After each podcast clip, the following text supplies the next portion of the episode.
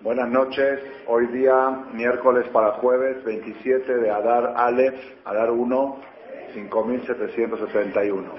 Y de febrero, digo de marzo, 2 de marzo del 11.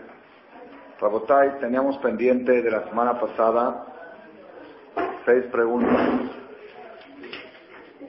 relacionado con el tema de la idolatría. ¿Se acuerdan?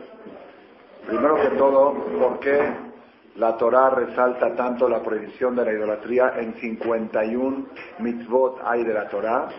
De las 613, 51 de ellas están relacionadas con la idolatría. ¿Qué tanto? Con una vez que te diga no hagas idolatría, ya con eso es suficiente, no tendrás figuras, con eso es suficiente. Segunda pregunta que vemos en el Talmud, que había mucho y este dará de Abodazara como le dijo el rey Menashe, el hijo de Hizkiyahu Amelech, le dijo al rabino del Talmud en el sueño, si tú estarías en mi época, estarías corriendo atrás de mí a hacer la Abodazara. Y también vemos que los hajamín tuvieron que pedir un rezo especial para que para agarrar a Yetzirará de la Abodazara y quitarlo. Si no, no podían contra eso. ¿Qué tanto Yetzirará puede tener uno de, de, creer en una figura? ¿Sí? Tercer pregunta, a ver, ¿quién se acuerda? ¿Por qué la Torah le llama a la Bodazara en, en los profetas Atzabim? Atzabim quiere decir tristeza. Parecería como que la idolatría y la tristeza van de la mano. ¿Sí? ¿Qué tiene que ver la idolatría con la tristeza? Entonces trajimos una explicación que los que creen en figuras se frustran. Entonces la frustración trae tristeza. Es una explicación por qué le llaman a las, a las ídolos Atzabim, porque la gente que cree en ellos finalmente se ponen angustiados porque no, pues, no tiene fuerza la Bodazara de cumplir. Pero vamos a ver algo más profundo que tiene que ver la Bodazara con la tristeza. ¿Qué otra pregunta teníamos? Ahí tiene anotado en la lista. Estamos repasando los pendientes de la semana pasada. El tema principal es también por qué los Yehudim en el desierto, después de haber visto a Hashem a los 40 días, pidieron hacer una, una idolatría, una figura. Tiene apuntada, eran cinco preguntas, ¿cuántas eran? A ver. Seis. a ver. ¿Por qué el pueblo de Israel hizo los cerros El cerro de oro, muy bien. ¿Por qué la idolatría se llama Atzabim, muy bien. ¿Cómo se puede entender que Menashe hizo tanta idolatría? Sí. ¿Cómo se puede entender que un niño muera de hambre? Ah, el niño que se murió de hambre por con tal de no, de no decir que cree en Dios. ¿Cuál es el que se dará de la? Ajá. ¿Y para qué tenemos tantos tipos de Abodazara? Ah, Muy bien, muy bien. Esas son las preguntas que vamos a contestar de Hashem hoy. Pero antes vamos a abordar aparentemente otro tema. Otro tema aparentemente, pero luego en el final se van a relacionar. Adar Marvin Besimha. Desde que entra el mes de Adar se incrementa la alegría. Tenemos hablando de esto ya tres o cuatro charlas. Cuatro, creo, Mishenichnas Adar. Hay una mitzvah de Marvin Besimha. Es una oportunidad para incrementar la alegría y esa alegría te va a servir para todo el año. ¿Ok? Dijimos que había alguna duda si es el primer Adar o el segundo Adar, según la conclusión que trajimos en ambos Adar Marvin de Simcha. Pero, sin embargo, tenemos que estar al pendiente que Bezrat Hashem, el día sábado en la noche, es Rosh Chodesh Adar Bet. Domingo y lunes. Domingo y lunes. Sábado en la noche, domingo y lunes, dos días de Rosh Chodesh Adar Bet, que ahora según todos, Marvin Besimcha. Tenemos que incrementar la alegría. Dijimos que no sabemos qué se hace para incrementar la alegría, entonces dijimos varias, varios consejos. Uno, todas las cosas que están prohibidas hacer en Tisha B'Av, o en las- los nueve días, es correcto hacerlas en el mes de Adar. Por, ejemplo, no se puede escuchar música en los nueve días, escucha música en el mes de Adar. No se puede salir de shopping, de, de novias, de alegrías. Entonces, si puedes programar un shopping en Adar, Marvin Besimha, no se puede hacer remodelaciones. Si quieres remodelar algo en tu casa, barnizar un mueble, pintar, hazlo en el mes de Adar. Quieres arreglar el jardín, en los nueve días de Tisha B'Av no hay que hacerlo, pero en el mes de Adar es Marvin Besimha. Esa es una explicación natural de cómo se hace Marvin Besimha, todo lo que está prohibido en los nueve días de Ad, hacerlos en los días de Adar. Segunda explicación dijimos, buscar las cosas que está escrito en la literatura judía que traen Simha y hacerlas. Por ejemplo, una Shabbat. El Shabbat está escrito, Ismehu b'malchutach shomere Shabbat bekoreone. Se van a alegrar con Hashem los que invocan al Shabbat y los que lo respetan y los que hacen un día de placer del Shabbat.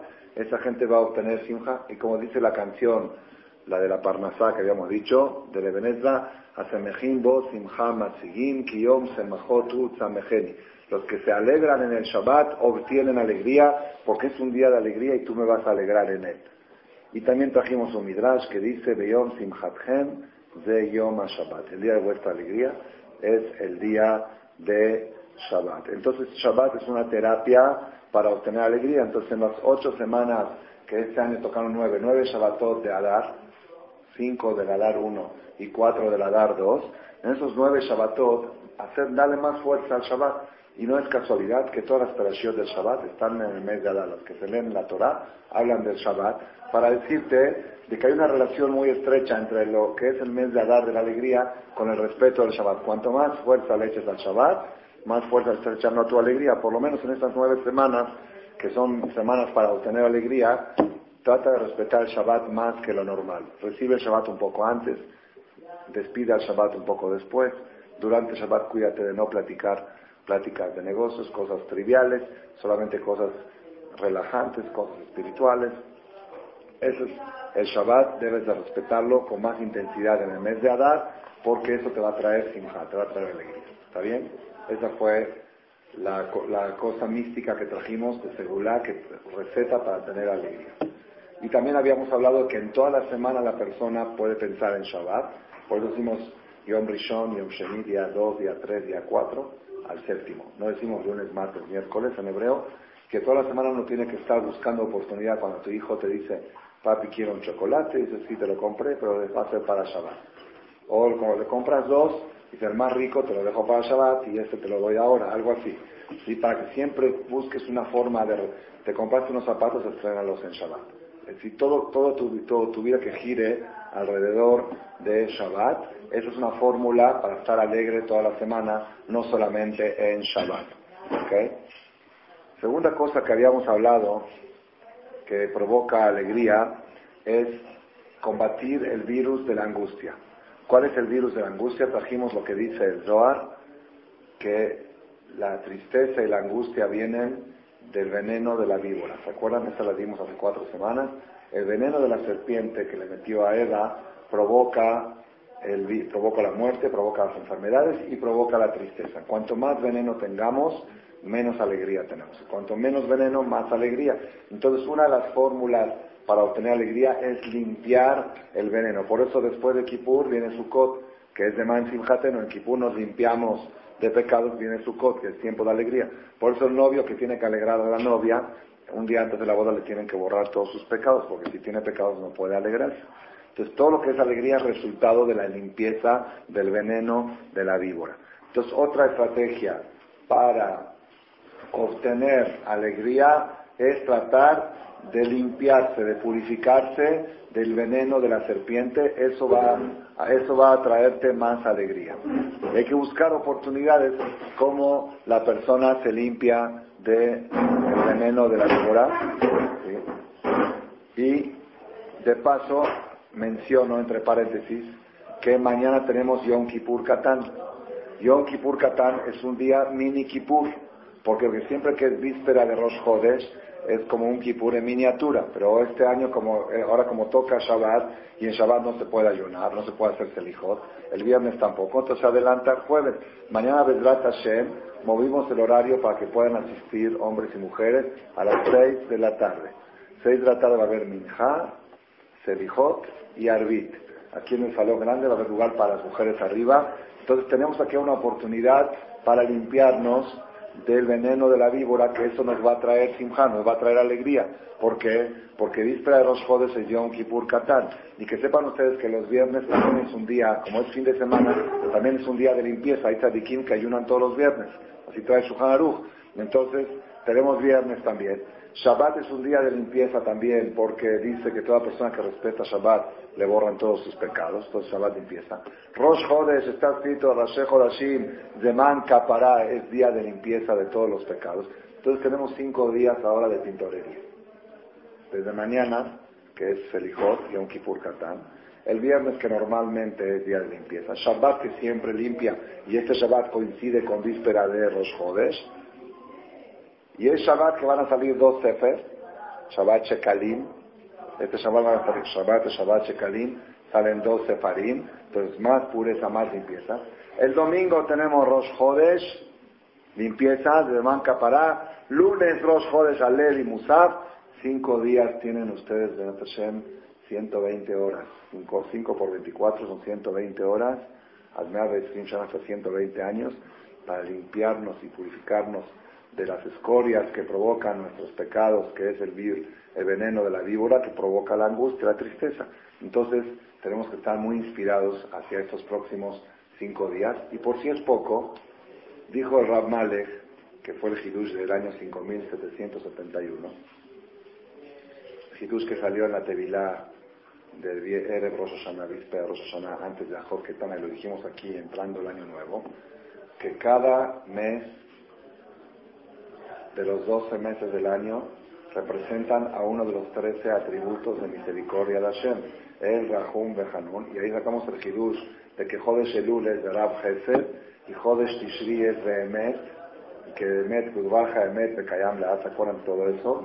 Que la palabra de Dios que valga es en el mes de Roshanah y Kippur, y ahora llegamos al mes 13. El mes 13 lo tenemos una vez cada tres años. ¿Cuál es la treceava? La treceava, ven a que no sea gorda, fecha de jatad, en la que Dios carga con el pecado, carga con las faltas, no sé, aquí si carga, Él carga con tu paquete, pero no lo limpia.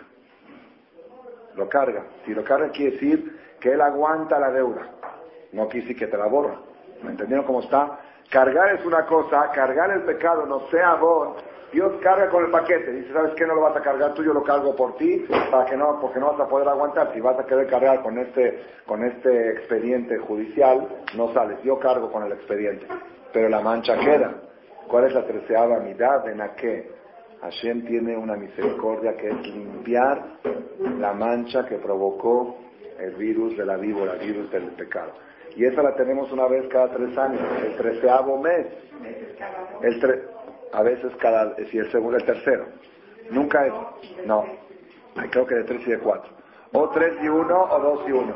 Dos y tres. Que puede haber un año bisiesto y un año no y un año sí. No, mínimo, mínimo tiene que haber dos. un calendario de 19 años Por en el cual se insertan 7 años. Exactamente. Entonces, ¿cómo lo reparten? El 6, el 8, el 6 y el 8. El 6 y el 8 quiere decir que hay un año sí, un año no, en el 6 y el 8. No, 6, se dice que el 6 y 8. El 6 es bisiesto. 3.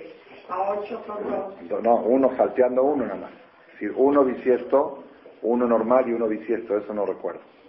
Yo Tres, yo no tengo en la memoria. No, 3, 6, 8, 11, 14, 17. Creo que aquí viene, creo que aquí viene A ver, tengo 3, 6, 8, tengo 11, tengo 11 años aquí, a ver, en estos 11 años, a dar, a dar, Ale, 17, 19. aquí hay uno, sí tiene razón, tiene razón la señora de Lodicua, muy bien. Entonces, de todos modos, Normalmente toca una vez cada tres años y a veces toca cada dos años. Es decir, un año sí, un año no. toca solamente dos veces en el ciclo de 19 años, como dice aquí la señora. De todos modos, es una oportunidad exclusiva del año bisiesto. ¿De qué? De tener un mes que es mes número 13. Y el mes número 13 es equivalente al atributo de misericordia número 13. ¿Cuál es el atributo número 13? De Naqué y te limpia. Que Hashem no solamente carga con tu pecado, sino que te limpia del pecado. Entonces, volvemos al tema. Nosotros queremos buscar la alegría. La alegría la necesitamos para todo el año, para poder triunfar en la vida se necesita tener alegría. ¿Cómo se hace para tener alegría? Hay cosas superficiales que es decorar la casa, arreglarla, compras, shopping. Eso es superficial. Hay cosas más profundas que es el cuidado del Shabbat, que el Shabbat trae alegría místicamente sin dar una explicación más profunda.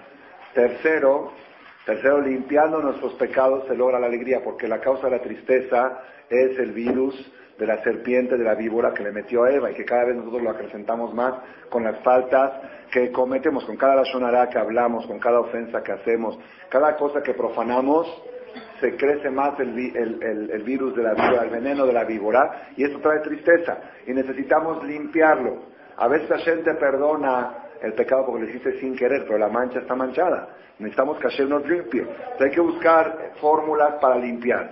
Una de las fórmulas para limpiar es Yom Kippur, Yom Kippur Galor. Otra fórmula para limpiar es Kippur Katán, víspera de los Otra fórmula para limpiar es el Shabbat mismo, que el Shabbat limpia pecados. Otra fórmula es los Jodes de Manca para Nehol Todotam.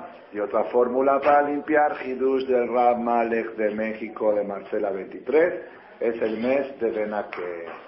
El mes treceavo es propicio para limpiar el alma de las manchas y al limpiarla de las manchas estás abriendo el camino para estar alegre, estás eliminando el virus de la angustia. Eso es Hidush, entonces por eso tenemos que inspirarnos ahora para los próximos cinco días, son 120 horas de limpieza y de pureza, y mañana el Selijot a las 6 de la tarde, como anunciamos antes, que el resto del Selijot ayuda a limpiarse, abrimos el Sefer, decimos el Shema Israel, como es la costumbre de cada año. El que no puede, el que no puede, que aproveche por lo menos este Shabbat de asistir al Knis en la mañana, porque van a salir dos Sefarim, el Sefer normal y el Sefer de Perashat Shekalim, que también Shekalim es, cuando vean ustedes en la Perashat Shekalim van a ver que ahí dice Kesef Kipurim, el dinero de Kipurim, es un dinero que limpiaba, tenía fuerza de limpieza. ¿Por qué? Porque Hidush de ahora mora. ¿Por qué que Shekalim es Kesef Kipurim? Porque ¿qué se hacía con el dinero de los Shekalim? Se compraban los korbanot. ¿Y cuál era la función del korban? El sacrificio de la mañana y de la tarde. Takebe sejata seba boker, un cordero en la mañana y un cordero en la tarde. Dice la Gemara, ¿por qué se llamaron Kebes? Shemejabesim abonoteem shel Israel. Kebes viene el cordero y también quiere decir lavandería. ¿Por qué se llamaban los corderos Kebes? Porque esos corderos lavaban los pecados. Uno entraba al Betamigdash sucio y salía limpio. El Betamigdash era una tintorería ¿Cómo se llamaba Betamidash Lebanón? Malvina Bonotem Shel Israel.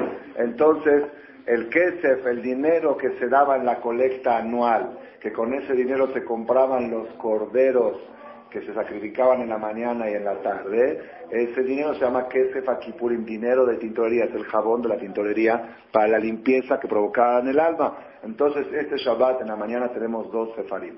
El, Shabbat, por eso me es muy bien. Tenemos el, el, Sefer Torah normal y el Sefer Torah segundo de Shekalim, que Shekalim, ahí van a ver que dice Yom Kippurim, Kesef Akipurim, el dinero que provoca limpieza. Entonces, Shabbat tenemos Kesef Akipurim. Y tenemos el mes, víspera del mes de Benaké, que es la limpieza, la Shabbat también es limpieza, Yom Kippur Katán también es limpieza, todo esto junto, estoy seguro que Vedrat Hashem, el miércoles que viene cuando nos reencontremos van a estar irreconocibles. ¿Sí? De tanta limpieza, de tanta pureza y van a estar muy alegres porque van a estar muy limpios, así como uno se sienta acabando Kippur, ah, me siento ligero, me siento que me quité cosas, me siento mejor, así se van a sentir ustedes el, el lunes en la noche acabando Rosh Hodesh, Adar Bet, con toda la influencia de estos cinco días positiva que tiene de limpieza y de pureza. Entonces ya llevamos, a ver, ¿cuántas cosas llevamos para la alegría? Uno son las superficiales, las que no se puede hacer en Tisha música, decoración de casa, cosas que ayudan a estar alegre. Dos, el Shabbat es más profundo, el Shabbat ayuda a Semejim, Bosim, Hamasigim. Tres, la limpieza de pecados ayuda a estar alegre. Cuatro. Cuatro. Y esta es la introducción a la conferencia de hoy para contestar las preguntas de la semana pasada.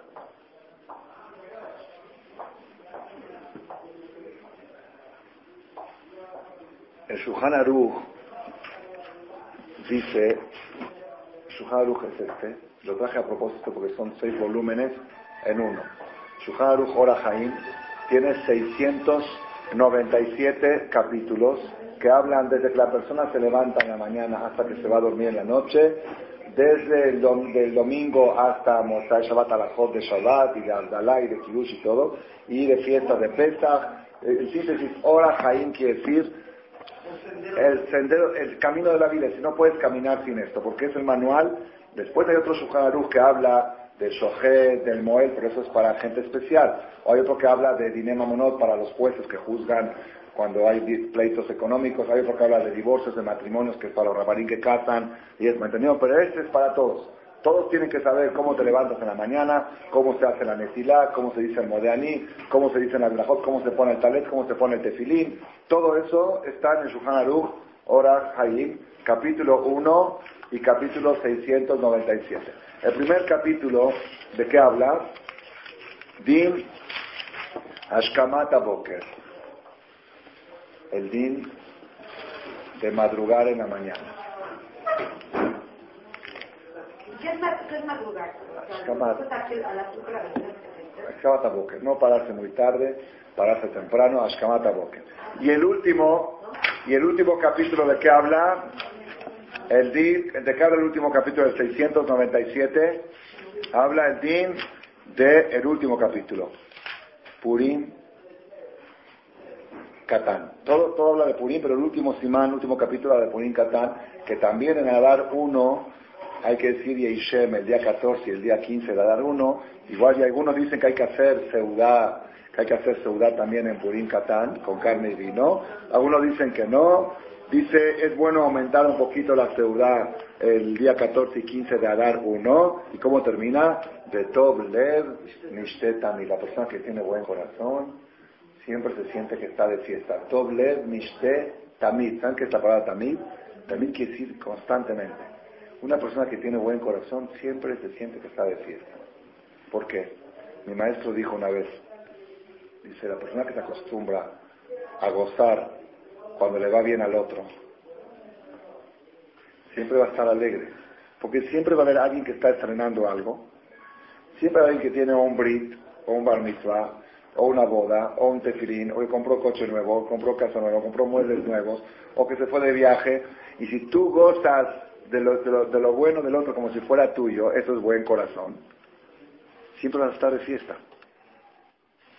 Pero aquel que sufre cuando le va bien al otro, lamentablemente hay gente así.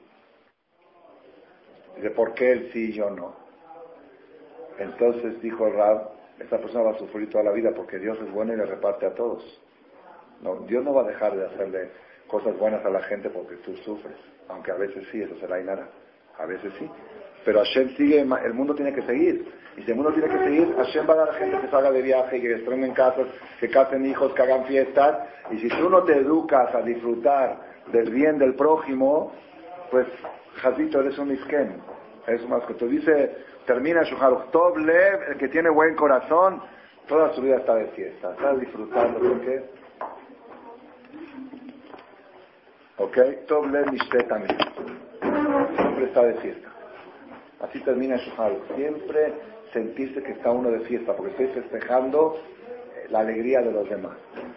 tengo un amigo que vive a 120 años, se llama Ravid Hagdarzi Shelita, hizo varios libros, un amigo que estudió conmigo en la Yeshiva, él se acercó mucho al Rav Shlomo Damen Después que salió de la Yeshiva de Koliakov, iba muy seguido con él para preguntarle preguntas de Alajot. Me con... ¿Cómo? Rav Shlomo Damen Oyerbach, era, es maestro de mi maestro. Rav Shlomo Damen es el Rav de Rabades. Entonces, este amigo mío, que también era alumno de Rabades, después fue y me contó una vez que él iba a diario a su casa para preguntarle preguntas de Alajot así para, iba aprendiendo para... Un día subió la escalera atrás de él, una escalera, una entrada con las casas de Jerusalén, una escalera hacia el aire libre, y tiene un descanso, y después del descanso sube otro tramo y llega al a la casa. En el descanso tiene el buzón de correo. Entonces él iba subiendo atrás del jajam y vio que el jajam abre el buzón de correo. Y mashallah estaba lleno de sobres, diarios, ¿sí? Abre uno, empieza a seleccionarlos y dice, Ah, este me están pidiendo una recomendación para una viuda, para una colecta, lo pone a un lado. Este me están pidiendo para ayuda de esto, lo pone a un lado. De repente abre uno y dice, esta es invitación de una boda. Antes de abrirlo, le dice al alumno, dice, una boda, una boda. ¿Sabes qué alegría es para un padre casar a su hijo? Para un padre casar a su hija. ¿Te imaginas lo que sentirá esa persona que me mandó la invitación, que está unos días de casar a su hijo y empieza a hacerlo grande así? ¿Sabes qué simja, qué alegría sentirá esa persona? Y veías que cada vez lo disfrutaba más. Después abre el sobre y lee la invitación y dice, ah, y aparte yo lo conozco. Así dijo, y aparte es un conocido mío, como que es independiente, aunque no fuera sido conocido mío. El hecho de saber que hay un Yehudí que está ahora por celebrar la boda de su hijo me llena de alegría, y más si es un amigo que conozco. Imagínate. Y luego sacó otro sobre, decía Bar Mitzvah. Decía, ah, ¿sabes la alegría de un papá cuando mete a su primer hijo al Bar Mitzvah, le pone el tefilín, no tienes imaginación lo que es, yo lo experimenté, le, contó, le contaba al Rab. No hay una alegría como cuando el papá mete a su hijo al bar mitzvah y otra se puso a celebrar. Y cuando lo dijo, ah, y también yo lo conozco. Y así iba uno por uno. Dice, ahora entiende por qué este Rab estaba todo el tiempo sonriente. La Morán Miriam dice que en su biografía cuentan que era un Rab que siempre estaba samea. Dice, aquel que se educó a gozar cuando le va bien al otro, va a estar toda la vida gozándola toda la vida celebrándola. Doble Mishtet Amir. Con eso termina el Shulchan Una estrategia para estar siempre alegre es acostumbrarte y educarte a disfrutar y a gozar del bien ajeno. Que lo sientas como tuyo. Eso es una... Así termina Shulchan en Alajot Purim, lo último, lo último. ¿Cómo empieza Shulchan cuando habla del amanecer en la mañana? Dice, Idgaber Kari, que se levante como un león, ¿sí? Como un león, no como, no como un elefante. ¿Ok? Que se despierte en la mañana como un león para servir a Boreolam y que trate de que él despierte al amanecer, no al amanecer lo despierte él, que él traiga el sol, no que el sol lo traiga él.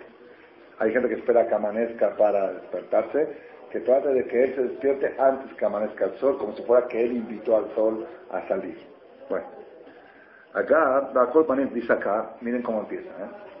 Shiviti Adonai lenegdi tamid. הוא כלל גדול בתורה ומעלות הצדיקים אשר הולכים לפני האלוקים. La regla más importante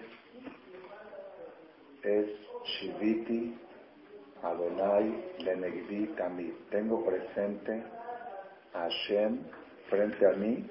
Tamid, ¿qué es Tamid? constantemente, las 24 horas. Siento la presencia de Hashem las 24 horas que Él está aquí presente. Esa es la regla de todo este libro. De todos estos seis, volúmenes, la regla es Shiviti Hashem en Que la persona sienta siempre que la presencia de Hashem está aquí.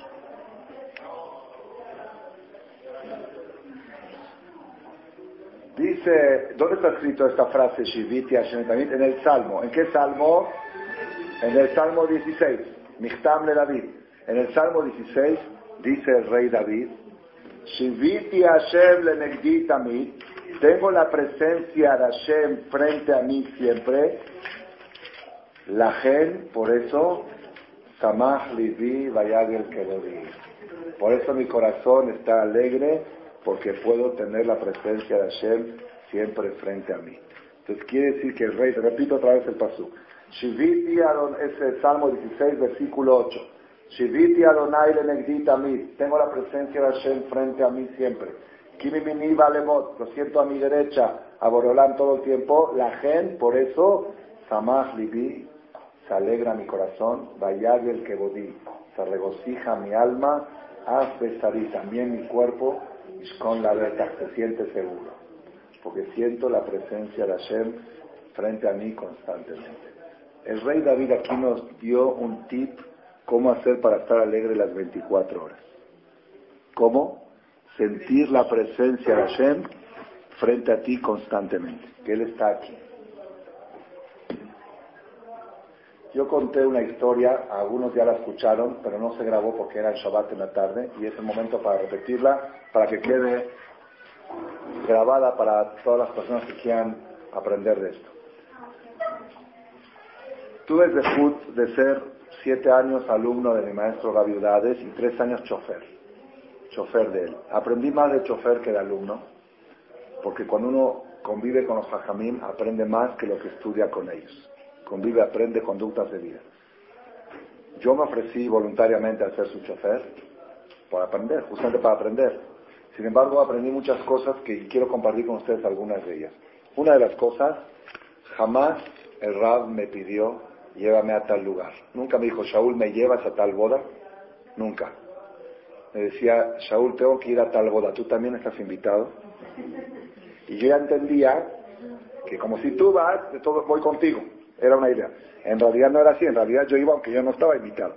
Pero una forma de no, no utilizar a una brej, también jajam, decirle tú vas a ser mi chofer, sino ya que vas, voy contigo.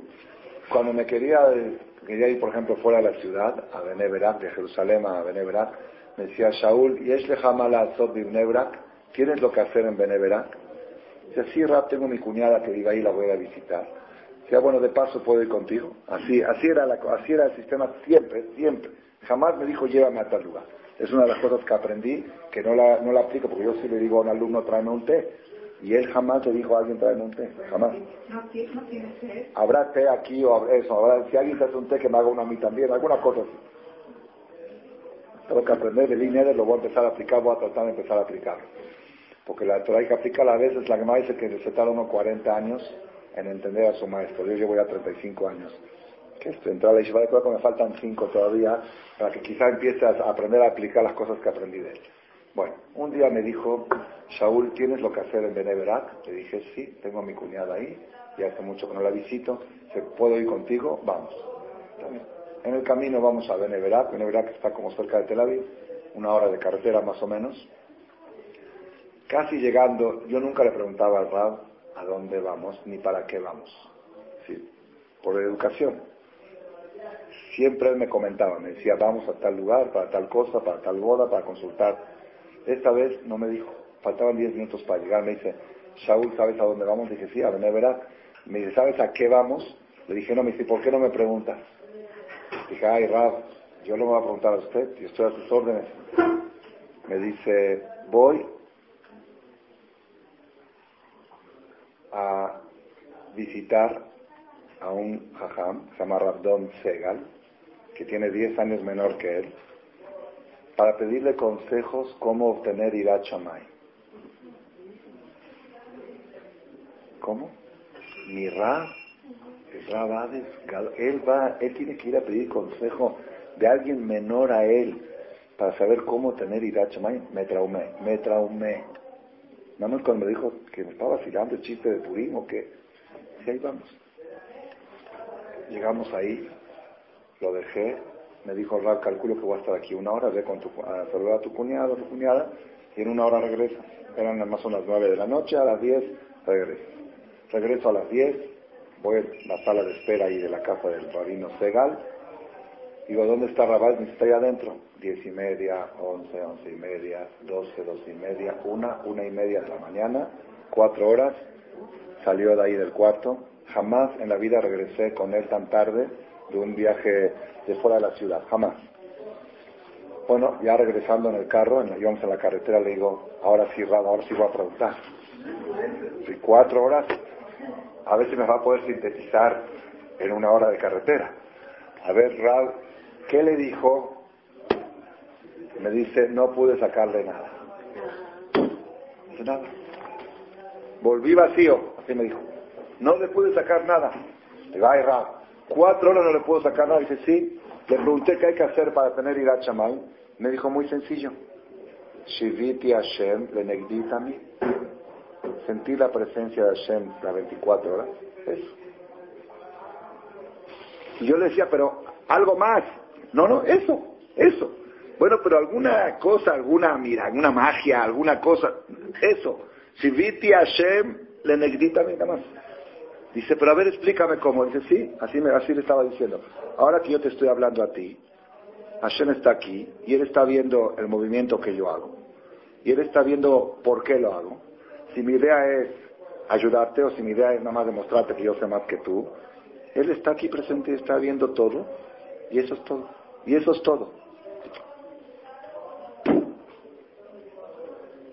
cuatro horas, así me dijo. Traté de sacarle algo más y no pude. ¿Por qué no pudo? Porque no hay algo más. No hay. No hay. Eso es todo. Impresionante. Y viene el rey David y dice, aquí está el secreto de la alegría. En el momento en que tu alma sienta la presencia de Hashem, es el placer más grande que pueda haber sobre el planeta. Porque el alma y Hashem se identifican. El alma es parte de Hashem. Entonces cuando tú, ¿y cómo haces tú? Estamos leyendo en la Torah toda la esperación del santuario del Mishkan. ¿Cuál era el objetivo del santuario? Rasul Mishkan de Shahanti, ¿dónde mora? Betoham, no Betojo. Hágame un santuario para que pueda morar yo en el corazón de ellos, no en el santuario. Uno entra al santuario, se concentra y siente la presencia de Hashem y se sale afuera y se lo lleva con él. Ese era el objetivo del Mishkan. Lograr el Shiviti. Porque uno está en la calle y le cuesta sentir el Shiviti. Entra uno a un lugar puro, como era el templo, como es el Beta Knesset, lugar puro. Trata ahí de lograr una comunicación. Cuando ya sintió esa comunicación, se va afuera y se la lleva uno con él. El objetivo de todo es un, todo es una cosa. Shiviti Hashem le a mí. La presencia de Hashem frente a mí siempre. Esa es, esa es la clave de todo. Esa es la clave de todo. Ahora Rabotai, es una terapia difícil. Yo tenía un amigo en la Yeshiva que estudiaba Jabrutá con él. Jabrutá es compañero de estudio. Muy bueno. Duramos tres, cuatro años juntos estudiando. Y un día me dice, Shaul, ¿tú crees en Hashem? Dije, ay, ¿qué pregunta? Me dice, ¿cuántas veces al día piensas en él? Dije, ni una. Una. Yo rezo, estudio, pero yo no pienso en Hashem. Me dice, no, está mal. así me dijo él. Yo por lo menos pienso en Hashem 100 veces al día. Por lo menos. No me dijo cada me dijo por lo menos 100 veces al día. Dice, tienes que empezar a acostumbrarte a pensar en Hashem. Pensar en Hashem quiere decir que ahora que estás sentado con el libro, Él está al lado tuyo, te está viendo y está viendo tus movimientos, tus pensamientos, tus sentimientos y Él está aquí. Mejor a está aquí. Tienes que ir educándote a pensar en Hashem. Después de muchos años, entendí que ese es el secreto de la alegría, porque lo dice el rey David. Entonces, el principio del Shuhar Aruch que dice Shiviti Hashem mit. Y al final, como termina, Betov Lev Nishteta, y va a estar siempre de fiesta, uno resultado del otro.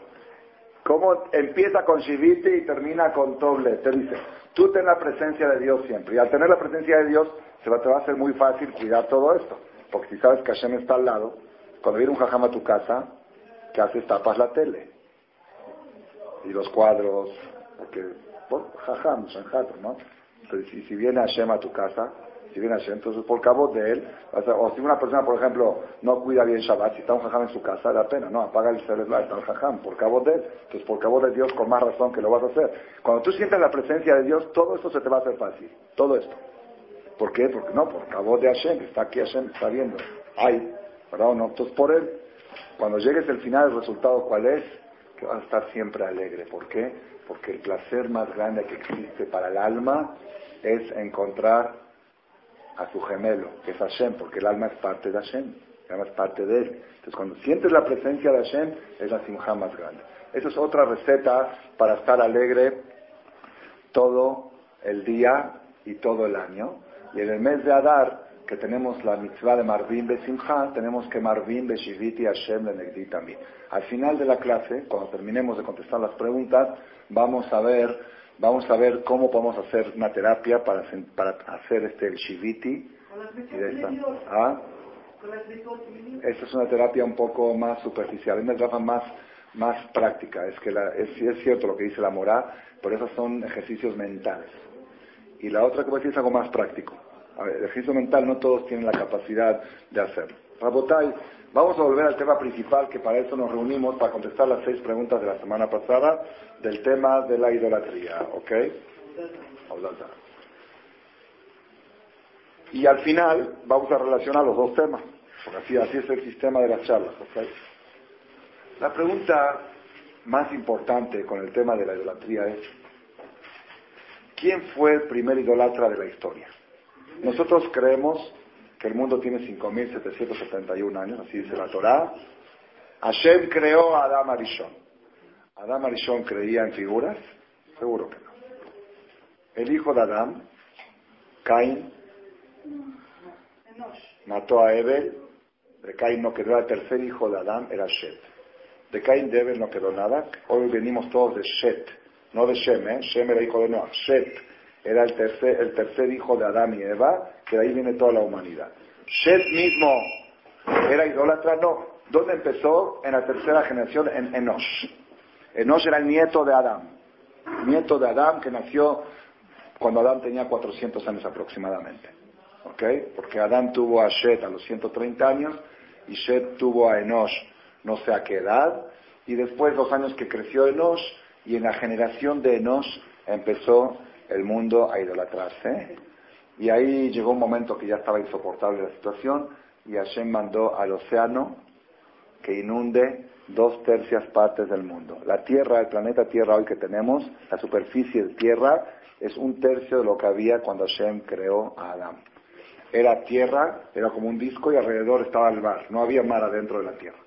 Era el mar alrededor y la tierra y las aguas que se hagan a un lado y la tierra que queda en el medio. Así estaba programado originalmente. Después, cuando el mundo se idolatrizó, Hashem se enojó y mandó que inunde el océano y se metió, y, todo lo que ves en, los mares que vemos ahora dentro de la ciudad del Golfo de México son ciudades enterradas. Enterradas porque se habían idolatrado. Y por eso dicen que combina África con, con Sudamérica. Dicen que, ¿cómo se llama eso? La Pangea, que, que, porque era todo uno y se hizo un rompecabezas, se fue, se hundió. ¿okay? La pregunta es cómo empezó el primer idólatra. ¿Quién fue el Mejnun, el tonto, el idiota, que se le ocurrió decir este muñeco es Dios? Es la tontería más grande que hay. Eso se le hizo saber a Abraham vino, a la viejita que le vino a comprar. ¿Se acuerdan la historia? Abraham, su papá, fabricaba muñecos, ídolos, era el business. Cuando Abraham creció, le dijo, le voy a enseñar a trabajar. Lo puso a encargado de una tienda de ídolos. Viene una viejita de 90 años a comprar. Le dice, chamaquito, ¿cuánto cuesta este muñequito? Le dijo, 200 dólares. Está muy caro, dame uno más barato. Bueno, hay uno que está hecho de madera, no es de cobre, es más barato. ¿Cuánto cuesta? 80 dólares. Bueno, dame. Te dice el chamaquito Abraham a la viejita, perdón señora, ¿para qué lo quiere? ¿Cómo para qué? Es Dios. ¿Cómo que es Dios? Sí, es el Dios que creó el cielo y la tierra y el mar y todo, y me creó a mí, a ti, a todos. Le dice, señora, perdón, ese muñeco mi papá lo fabricó hace una semana. ¿Cómo cree usted que ese muñeco la, hizo a usted? Si usted es más grande que él. Dice la viejita, tiene razón, chamaquito, no me había dado cuenta. Bye, bye y viene otra clienta, otro cliente. Y así todo el día no vendió nada. Convence al cliente que lo que vienes a comprar no vale. Terminando el día dijo Abraham, ¿qué voy a hacer ahora cuando venga papá y me pregunte qué pasó con el negocio, qué, qué niño no sabe vender? ¿Qué hizo Abraham? Agarró, destruyó todos los muñecos y dejó la más al más alto, al más fuerte, al más gordo así lo dejó, y le puso una olla de comida con un garrote, con un palo. Cuando llegó el papá, dijo, ¿cuánto vendiste hoy? A ver la caja. Se le, oscurecieron los ojos. ¿Qué es esto? ¡Me destruiste mi negocio! Dice, no, papá, espérate, espérate, espérate, te voy a explicar. Yo les traje de comer. Y se empezaron a pelear por la comida. Vino el grande, agarró el garrote, destruyó a todos, se quedó él solo con la olla. Dice, ¿qué estás hablando si estos ni se mueven ni hablan? Dice, papi, Escucha lo que estás diciendo, si ni se mueven ni hablan, ¿cómo crees? ¿Cómo crees que esto va a ser Dios? Ahí fue cuando papá se convenció. Pero entonces yo les pregunto, esta viejita de 90 años, ¿cómo puede ser que 90 años creía que este muñeco, ¿de dónde? ¿De, dónde se le ocurre al primer hombre? Yo digo, todo es tradición, es moda. Así como la gente dice, ¿por qué esta cantante? Porque todos van. ¿Por qué este futbolista? Porque todo, es moda. Había moda de muñecos, pero ¿cómo empezó la moda? ¿Quién fue el primero que la metió? ¿Cómo? El primero que se le ocurrió decir que este muñeco creó el mundo. ¿De dónde lo sacó? Esto lo explica Maimónides, el único que lo explica. ¿eh? Maimónides, en Alajot Abodazara, donde habla de las leyes de idolatría, explica cómo fue el desenlace del concepto idolatría en el mundo. ¿Cómo fue que la gente empezó a creer en la idolatría? Dice, Bime Enosh, así explica Maimónides, en la época de Enosh, Taú Bene Adam Taut Gedolá, cometieron los seres humanos un error grave.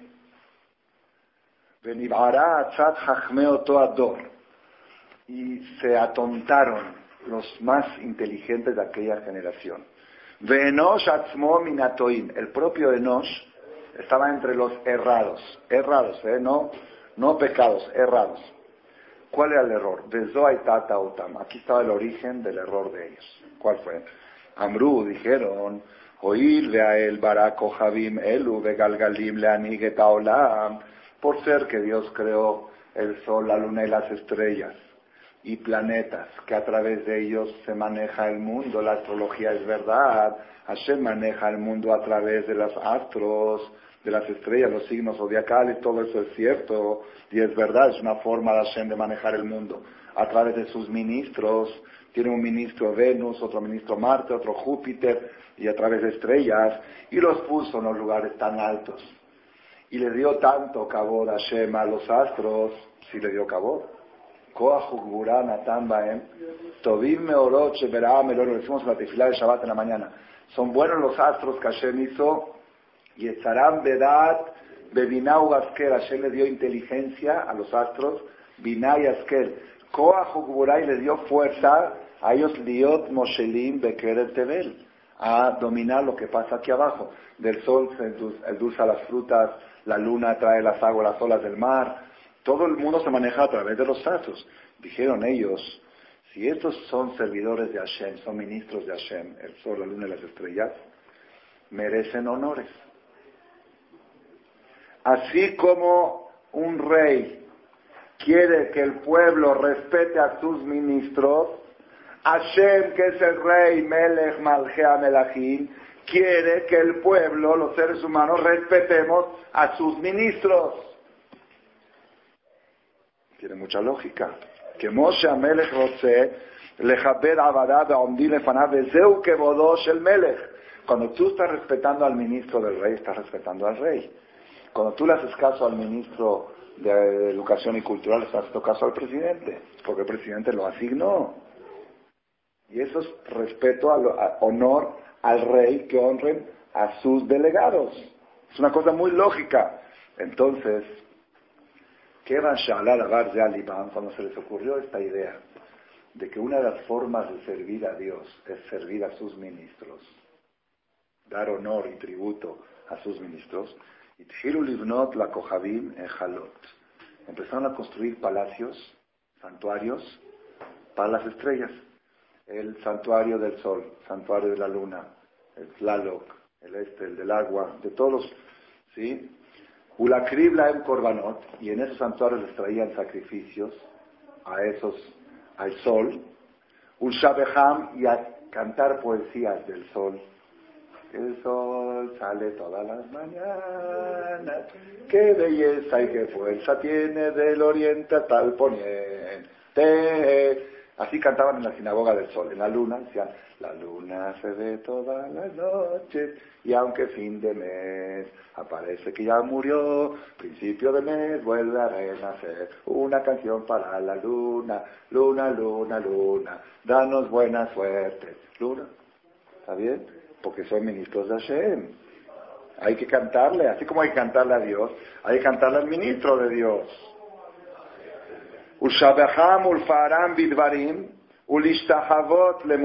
Se hincaban al sol, las tenían ventanas todos los santuarios, se hincaban al sol, se hincaban a la luna, ¿para qué?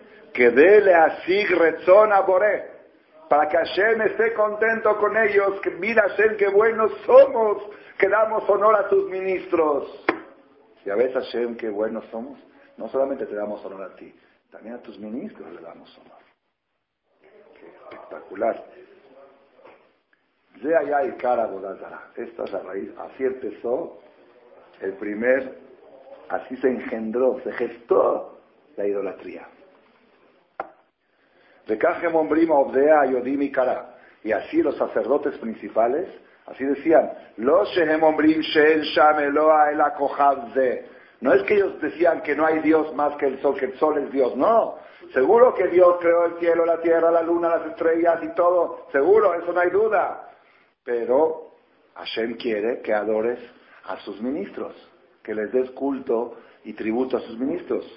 זהו שירמיהו אומר, מי לא יראך מלך הגויים, כי לך יעתה, כי בכל חכמי הגויים ובכל מלכותם מאין כמוך.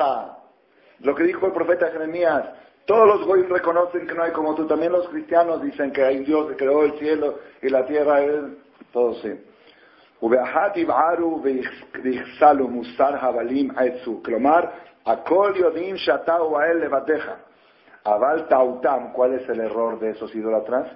Que piensan que esta tontería de adorar al ministro es la voluntad de Hashem. Y lo hacen para complacer a Dios cantándole a sus ministros, que es el sol y la luna.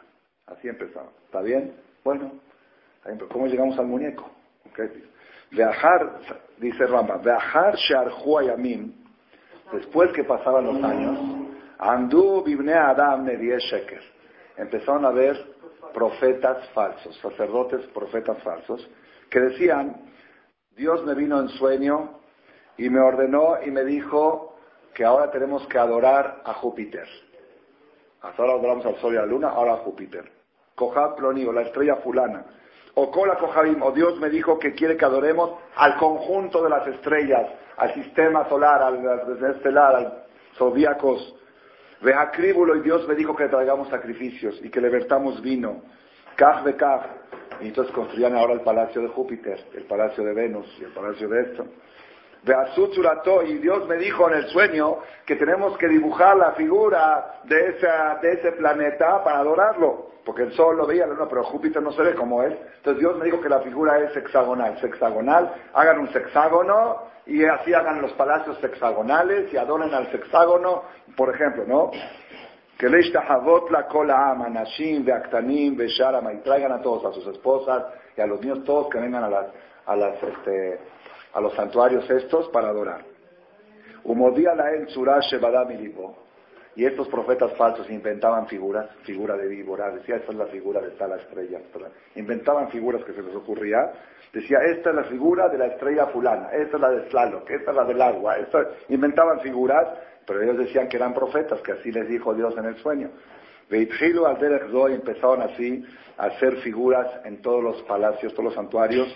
Betaja Tailanot, debajo de cada árbol colgaban una figura de esa, Berashe Arim en la cima de las montañas, la Gebaot en las colinas, Mitzkabetzim, se reunían, Mishtahavim Laem, se dedicaban a ellos, Dombrim le Am y le decían al pueblo, esta figura te va a traer buena suerte. Eh, la otra no, esta sí, esta, esta es la que trae buena suerte ahora. Y así empezaban, ¿sí? Dombrim le Am, Dakumarim, y los curas, los sacerdotes les decían que con este servicio va a tener mucha atzlajá, y hagan así, y no hagan así, les empezaban a decir mitzvot, les inventaban cosas de esa figura. Y después venían otros, otros profetas falsos que ya no decían que Dios le dijo que adoren a tal estrella. Si a la estrella misma me vino en sueño y me dijo que la adoremos. ¿Ya entendieron? Ya bajó de categoría, ¿sí? Que, o el ángel me dijo esto, y así iban diciendo, inventando cosas, y esto se extendió en todo el mundo para adorar a figuras, figuras de estrellas, todo, con todo tipo de cultos diferentes uno al otro. Kevan Huayamín, cuando pasaban los años, pasaba de generación y generación. El papá, cuando dibujó al sol, no dibujó al sol para adorar esa madera. Papá le, daba flojera de levantar los ojos y alabar al sol. Decía, mejor lo veo aquí a la figura del sol. Me imagino el sol y adoro a Dios que creó al sol. ¿Entendieron? Pero los hijos y los nietos heredaban las figuras, no heredaban la cultura. Entonces el nieto decía, esta costumbre de mi abuelo de hincarse a esto. Costumbre de mi abuelo de besar esto. Hasta que llegó una generación, Nishtakea Hashem Anichbad Banorami Pi Kola Yekum. Se borró el nombre de Hashem de toda la existencia. Nadie en el mundo sabía que existía algo superior. Todos decían, o oh, esta figura o la otra figura. Se, les olvidó que el origen era porque ese era el ministro del, del Dios Supremo. Del Supremo se borró del mapa. Nadie, dice nadie, ni los sacerdotes, ya ni siquiera los sacerdotes. Las mujeres, los niños, nada, no sabían más que la figura de esta de madera y de estos palacios que de chiquitos los educaron así. Incluso los sabios de ellos y los sacerdotes pensaban que no hay, los sacerdotes estaban a nivel más alto, ellos no creían en la figura, creían en la estrella que representa la figura, pero no en el Dios que está encima de la estrella. Incluso los que ya sí entendían que es un poco más allá, pero llegaban hasta la estrella, no llegaban hasta Boreolam, hasta que llegó Abraham Avinu. Fue el hombre que salió en contra de todo el mundo. Dijo, están locos. Qué figura y qué estrellas. Hay un Dios que está arriba de todo, que creó todo. Fue el primer monoteísta de la historia, Abraham vino y así empieza Rambam a hablar en Alajot Abodazara. ¿Está bien? Este es el análisis, cómo se gestó el concepto, cómo puede ser que la gente adore muñecos, ¿de dónde para dónde? Eso fue una, una cosa que vino de generación en generación, fue derivado de un error. Ahora la pregunta es esta. Los primeros idólatras no tenían mala intención, ¿estamos de acuerdo? Ellos querían adorar al sol como se adora al ministro del rey, porque el rey le gusta que adoren a sus ministros. ¿Estamos de acuerdo? Entonces, si su intención era buena, ¿cómo desencadenó algo tan malo? De algo bueno puede venir algo malo. Claro, Una persona me dijo, un gol que vino a visitarme el otro día, me dijo que, que su mamá le habla, él, es, él se quiere convertir, está muy, se pone tefilín, todo, bueno, no, va a entrar en vino de Tabasco a traerme una cupa de acá, me preguntó que se case con su mamá, que es muy, muy cristiana, muy creyente en Yeshua. Le dije, me dice, pero también cree en la Torah. Le dije, ok, dile a tu mamá que el segundo mandamiento es, no tendrás figuras y ellos tienen figuras. Así de fácil, dile, aquí está el segundo mandamiento. Entre paréntesis, una persona que le contesto me dice que el segundo mandamiento de ellos no, le cambiaron, no sabía yo eso. Me lo mandó por mí, no lo puedo creer. Está cambiado amarás a tu prójimo, cualquier cosa así. No está como, como el de las tablas, los, los lo alteraron, lo alteraron porque, porque está en contra de todo lo que ellos hacen. Tienen shehuarigen por allá y figuras por acá. Está en contra de todo, dice no hagas ningún tipo de figura. Entonces, pero esta persona me contestó, dice, no, mi mamá eh, no, no cree en figuras tampoco, son de los eh, sabatis, sabatistas, algunas cosas así. Me dijo otro nombre, no me acuerdo pero, pero sí cree en Yeshua, habla mucho de Yeshua, que era un gran hombre y todo. Le dije, tú contéstale a tu mamá, que aunque haya sido un gran hombre, pero si de él salieron dos mil millones de idólatras, entonces quiere decir que era un gran hombre, porque de alguien bueno no puede salir algo malo. Si, aunque él era un gran hombre y él nunca pensó que lo idolatren y él nunca promovió la idolatría, pero si de él derivó esto, eso mismo demuestra. Entonces volvemos al tema. Los que se equivocaron los primeros idólatras no tenía mala intención. Ellos no querían olvidarse de Hashem. Al revés, querían darle culto a Hashem, querían darle honor. ¿Cómo le doy honor a Hashem? Honrando a sus ministros. De esta forma le doy honor a Hashem. Entonces, ¿cómo de eso derivó la tragedia de la idolatría, de cerro de oro y todo lo que siguió después en la historia de Abolá Respuesta, esta es una cosa, privilegio de las mujeres que vienen a la conferencia de Ramal de veras, yo me sentí neófito, después escuché esta respuesta, me sentí que 40 años fui neófito, a los 40 años lo aprendí, lo escuché de Rav Galinsky, Rabiakov Galinsky contestó esta pregunta. Dice, ¿por qué si la gente tenía buena intención? ¿Dónde está el error? ¿Dónde está el error? Si quiere dar honor a Dios, ¿cómo? Honrando a sus ministros. Ah, espectacular. Dice así. Espérate, espérate. No, no, no, no, pero por, no, pero ¿por qué? Si no había Torah en ese tiempo, ¿cómo sabían que no era la voluntad? No había Torah. Ella contesta y dice que no, es voluntad de Hashem. ¿Quién, yo no sé qué es voluntad de Hashem. Yo quiero servirlo. Yo quiero adorarlo a Hashem. ¿Que, que ¿Cómo puede ser que me salga tan mal? Ah, pero no había Torah. No había Torah. Espectacular, espectacular. Escuchen, ni fla, ni fla, ni fla, ni fla. Maravilla de las maravillas de las maravillas lo que van a escuchar ahora ustedes. Si entra aquí un ministro del rey, del presidente, todos nos tenemos que poner de pie. Por honor al presidente, ok. Pero si viene el presidente con el ministro, tú puedes darle honor al ministro en presencia del presidente? Es una falta de respeto.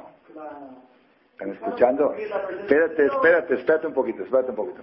De Mashal, por ejemplo, me acuerdo cuando llegó aquí mi maestro Rabades, una eminencia, llegó acá. Entonces yo lo llevaba a unas casas, así, reunía unas Jajam Shaul, bienvenido, Jajam Shaul. Dije, no, no, no, no, no, ¿qué está Jajam? Yo no soy Jajam. Yo soy Jajam cuando no está él. Pero cuando está él, yo no soy nada. Y es más, si tú me das honor a mí en presencia de él, es una falta de respeto. ¿Me entendieron cómo está? ¿Cuándo es respeto del rey que se respete a sus ministros? En su ausencia. Cuando el rey no está presente, dale respeto. Pero en presencia del rey no se respeta a nadie más que al rey. ¿Estamos de acuerdo?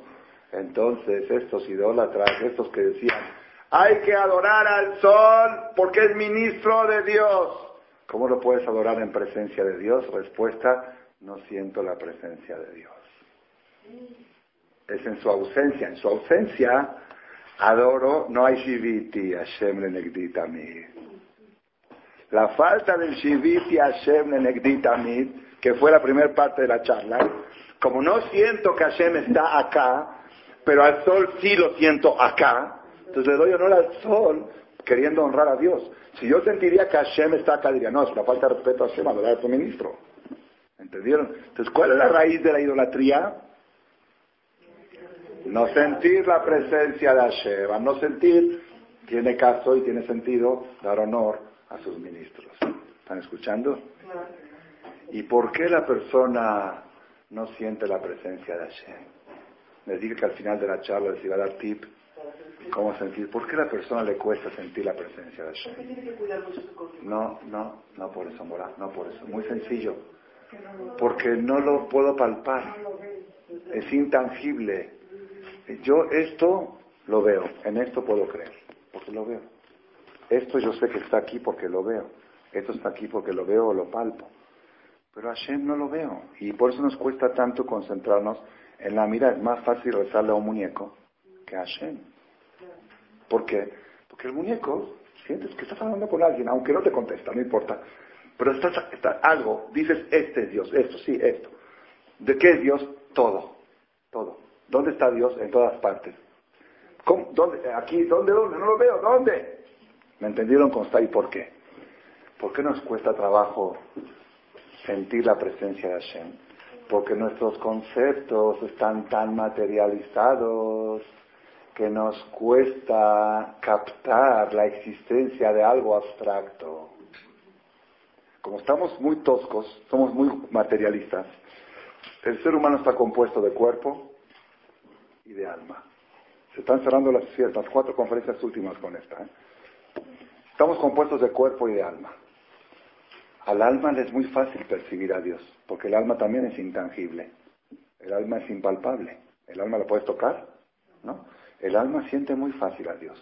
¿A quién le cuesta sentir a Dios? Al cuerpo. Entonces, otra vez.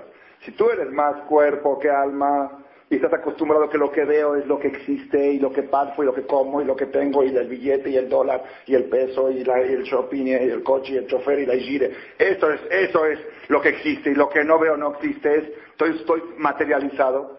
Ahora ven y di, oye Diosito, Feno, ¿dónde está? Entonces mejor dame un muñeco, dame algo para sentirlo. Pero si tú estás balanceado a favor del alma más que al cuerpo, tú eres más alma que cuerpo, cuando dicen aquí está Dios, sí, así como yo todas las mañanas hice la terapia del espejo, dije, ese no soy yo, yo soy algo que está dentro de ese, y eso que está dentro de ese no se ve en el espejo, tampoco Dios se ve en el espejo. Si tengo la terapia del espejo constante y siento yo soy alma y no cuerpo, entonces siento que todo es lo que está en el aire, no, lo que no se ve es lo que existe. Esa es la realidad verdadera, la, vitalidad, la energía de las cosas. Entonces no me cuesta trabajo sentir que, que es Hashem. Entonces otra vez. ¿Por qué la gente adoró a los ministros al sol? Al sol porque no sentían la presencia del rey. En ausencia se vale y es correcto adorar al ministro en ausencia del rey. ¿Por qué no sentían la presencia del rey? Porque les costaba captar algo impalpable. ¿Por qué les costaba captar algo impalpable? Porque sus conceptos estaban materializados. Como el mundo se fue materializando cada vez más, cada vez les costaba más trabajo sentir la presencia de Hashem. Por eso, botella yo les digo un tip. ¿sí? Sin menospreciar a nadie, pero ustedes, si son observadores, las mujeres desde arriba, acabando el rezo de la tefila hay hombres que se acercan al Sefer y se quedan así 10 minutos así eh, besando. Cuanto más besan el Sefer, es una señal que más lejos de Hashem están. La gente, los rabinos grandes, a ver, Jajam Shabbat, Jajam, así de lejitos besan el Sefer. Nunca los he visto que se suben así a, concentrarse. ¿Por qué? ¿Cuál? Porque estas personas estuvieron en el CNIS dos horas y no sintieron nada. Dice, ¿con quién hablé? ¿A quién le pedí? cuando voy al Sefer, dijo, sí, aquí estoy, el Sefer, el Sefer, el Sefer. Pero el Jajam, el que está espiritualizado, estuvo las dos horas en CNIS abrazando a Hashem, estuvo abrazando al Sefer. No, no tiene necesidad de abrazar, entendido cómo está la cosa. No tiene necesidad de verlo materializado en algo porque sus conceptos están espiritualizados. Entonces, Rabotai, este es el mensaje. La raíz de toda la idolatría es el materialización de la gente. Escuchen qué espectacular. Nada más para cerrar, qué belleza lo que estamos hablando, qué belleza. Dice el Shema,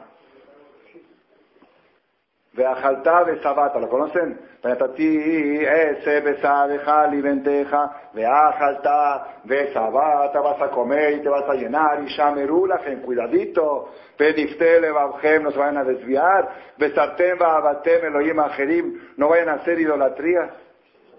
¿Cómo del comedor me voy a ir a la iglesia? ¿Cómo, Dice, siempre que la Torah dice, veajalta besabata, se cuidadito con no hacer idolatría. Yo por comer voy a hacer idolatría. No se entiende, no se entiende. Es algo totalmente rarísimo. Respuesta. Cuando vas a comer y te vas a llenar, te desbalanceaste a favor del cuerpo. En ese momento se te va a hacer difícil sentir a Dios. Y como tú tienes una necesidad de rezarle a alguien, vas a buscar rezarle a algún cuerpo, algún objeto. Cuidadito. ¿Me entendió? De ajaltar esa bata, vas a comer, te vas a llenar, Cuidadito, cada vez que comes y te llenas, fíjense, cuando te paras en la vida y te cuesta trabajo concentrarse, es una señal. Por eso es recomendable rezar antes de comer, antes de desayunar. La Torah recomienda siempre rezar con el estómago vacío. Porque a la hora de comer, te materializaste. Cuando te pares en la mirada te va a ser más difícil sentir la presencia de Hashem, vas a tener que rezar el porque tu cuerpo se acostumbró a la comida, está, cargado el estómago, está materializado. Siempre que, entonces, ese es, ese es el musar. Si tú quieres tener alegría en la vida, el secreto es sentir la presencia de Hashem, porque es el placer más grande que hay. Y para sentir la presencia de Hashem tienes que reducir los conceptos materiales. Porque mientras tus conceptos sean materiales, te va a ser difícil sentir algo que no es material. ¿Me entendido cómo está? Entonces con esto se cierra todo el ciclo. La terapia del espejo es la receta de la alegría.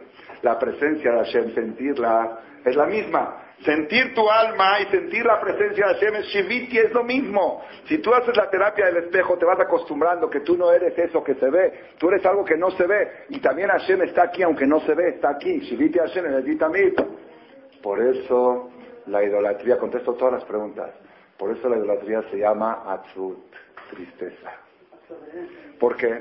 Porque la tristeza de dónde viene? De la materia oscura del cuerpo, ¿verdad o no? Y la idolatría de dónde viene? De creer en el cuerpo más que en el alma. Eso te dificulta sentir algo intangible y tienes que materializar a Dios en algo palpable. Entonces, lo mismo que provoca la tristeza, provoca la idolatría. Por eso Atzabem, la la se llama Atzabim. La persona que cree en la boda que sí que está tan materializado que ya no puede sentir la presencia de Hashem, por lo mismo que está materializado va a estar siempre triste, porque la materia oscura trae la tristeza. Atzvut viene ni el soda afar, espectacular. ¿Por qué había tanto y este la Bodazara? Preguntamos, Menashe, ¿por qué? ¿Escuchan por qué? La persona tiene una necesidad de creer en algo. El ser humano tiene que estar aficionado a algo. El Rambam dice que el amor a Hashem tiene que ser más que el amor de un hombre a una mujer. Cuando un hombre está enamorado de una mujer, duerme pensando en ella, se levanta pensando en ella, trabaja pensando en ella, come pensando en ella, se baña pensando en ella. Así es cuando un amor, de verdad que está uno enamorado, vuelto loco. Así dice Maimonides que así eran Abraham, Isaac y Jacob, vivían enamorados de Dios, vivían apasionados por Dios, aficionados a Dios. ¿Ok? Pero ¿quién es Dios? Este, ¿cuál? Entonces, cuando no puedes sentir a Dios, tienes que crear una afición de algún objeto, de algo materializado. Vinieron los hajamim, quitaron el Yetzerará de la Bolazara, pero la necesidad de creer en algo sigue. Entonces, ¿en quién creo? En Maradona, en David Beckham. Esos, son ídolos, son ídolos. Los futbolistas es algo totalmente ilógico, peor, menos ilógico que la Bolazara. Maradona por cada gol que hizo aquí en el 86 ganó un millón de dólares. Y la gente iba, lo veía el Señor jugando, divirtiéndose, ganando dinero y le aplaude. Bravo Maradona, es el único dinero que no tiene ahí nada. Nunca he visto yo que le aplauden a alguien que hace negocios. Siempre lo envidia. Y a los futbolistas, y a las cantantes, y a los cantantes, ellos se burlan de ti. Tú los mantienes. ¿A ti te gusta cantar? Canta tú. ¿Por qué tienes que ir a, oírlo a cantar? Esa afición es algo ilógico. Lo que se ve en los estadios yo no, Baruch Hashem, una sola vez en mi vida estuve Hatati, Abiti Pachete a 19 años porque me llevó un amigo malo. Pero a veces cuando estoy en los aeropuertos y veo partidos y veo lo que se ve en el estadio, digo, esto no es normal, esto es Abolazará, esto es, esto es una afición.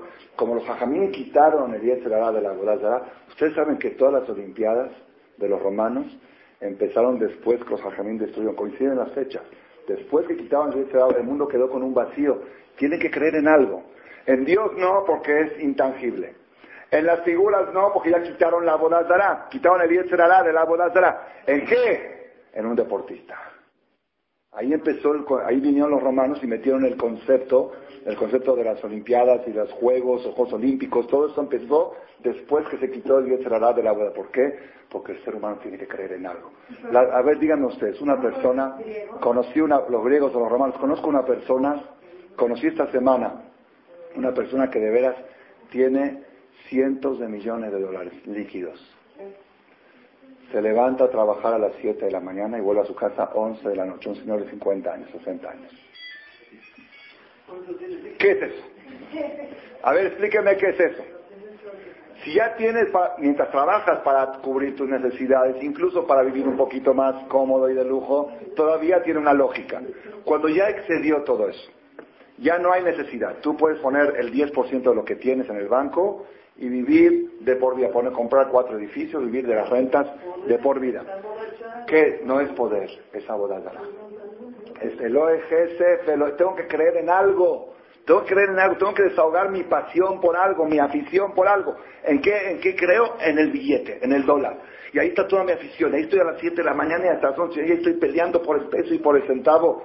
Por eso se llama Gesed, Elohe Dios de la plata y Dios del oro.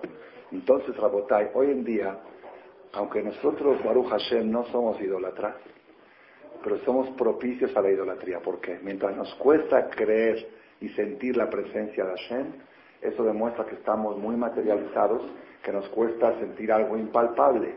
Eso mismo nos trae a tener que sentir a Dios en algo palpable. O a Dios en el centro Torah, como vimos, o a unos van a los juegos, a las olimpiadas y a esas cosas. Entonces, si nosotros queremos tener la alegría, lo que necesitamos es la receta del espejo, que es creer en lo que no se ve, lo que está ahí adentro. La otra receta es creer en Hashem, que no lo ves. Y para lograr eso que tienes que hacer, tratar de balancear todo a favor del alma más que el cuerpo, que tus conceptos sean más espirituales que materiales. Baruch Hashem, hoy en día que la tecnología ha crecido tanto, eso es última oportunidad que le está dando Hashem al mundo de creer en lo que no se ve. Hoy el poder del mundo está en lo que no se ve. Porque antes el teléfono era con un cable, ahora, ¿cómo me estoy comunicando? ¿Quién está? No, es que aquí hay ondas. ¿Dónde está la onda? ¿Dónde está? enséñamela. Hashem fue avanzando, la tecnología permitió que todo el poder hoy en día está en las cosas. Fíjense que antes las computadoras eran así, luego así, luego el chip. Cuanto más pequeño, más poderoso, para demostrarte que la fuerza está no en lo, que, en lo tosco, no en esto, está en las cosas, en la energía de las... Hasta que uno llega a entender que aquí está Hashem. Así como puedes creer que aquí hay ondas sonoras y ondas visuales, y hay bacterias, y hay microbios, cosas que antes la ciencia no, no reconocía, que sepas que aquí está Hashem. Si las cosas que no se ven hoy en día son las que predominan, para que uno se le haga más fácil sentir la presencia de Hashem. Si nosotros, de Hashem, logramos este Jode Shadar, buscar el objetivo es la alegría. Y el, medio para conseguirlo es Shiviti Hashem Lenegditami, poder sentir la presencia de Hashem las 24 horas. ¿Y por qué? ¿Cómo se hace para poder sentir? Facilitar el trabajo, ¿cómo? Es dándole más peso al alma y menos peso al cuerpo. Cuando le des más peso al alma, el alma va a estar más fuerte y se le va a hacer más fácil concebir cosas intangibles. De esta manera estamos preparándonos para recibir el nuevo mes de Adar, el mes número 13, limpiando nuestra alma de todas las escorias y poder percibir constantemente Sheviti Hashem Editamid y el resultado es la gen Samach Libi Vayagel que se alegra mi corazón y se regocija mi alma y descansa mi cuerpo con el Shiviti y la presencia de Hashem constantemente en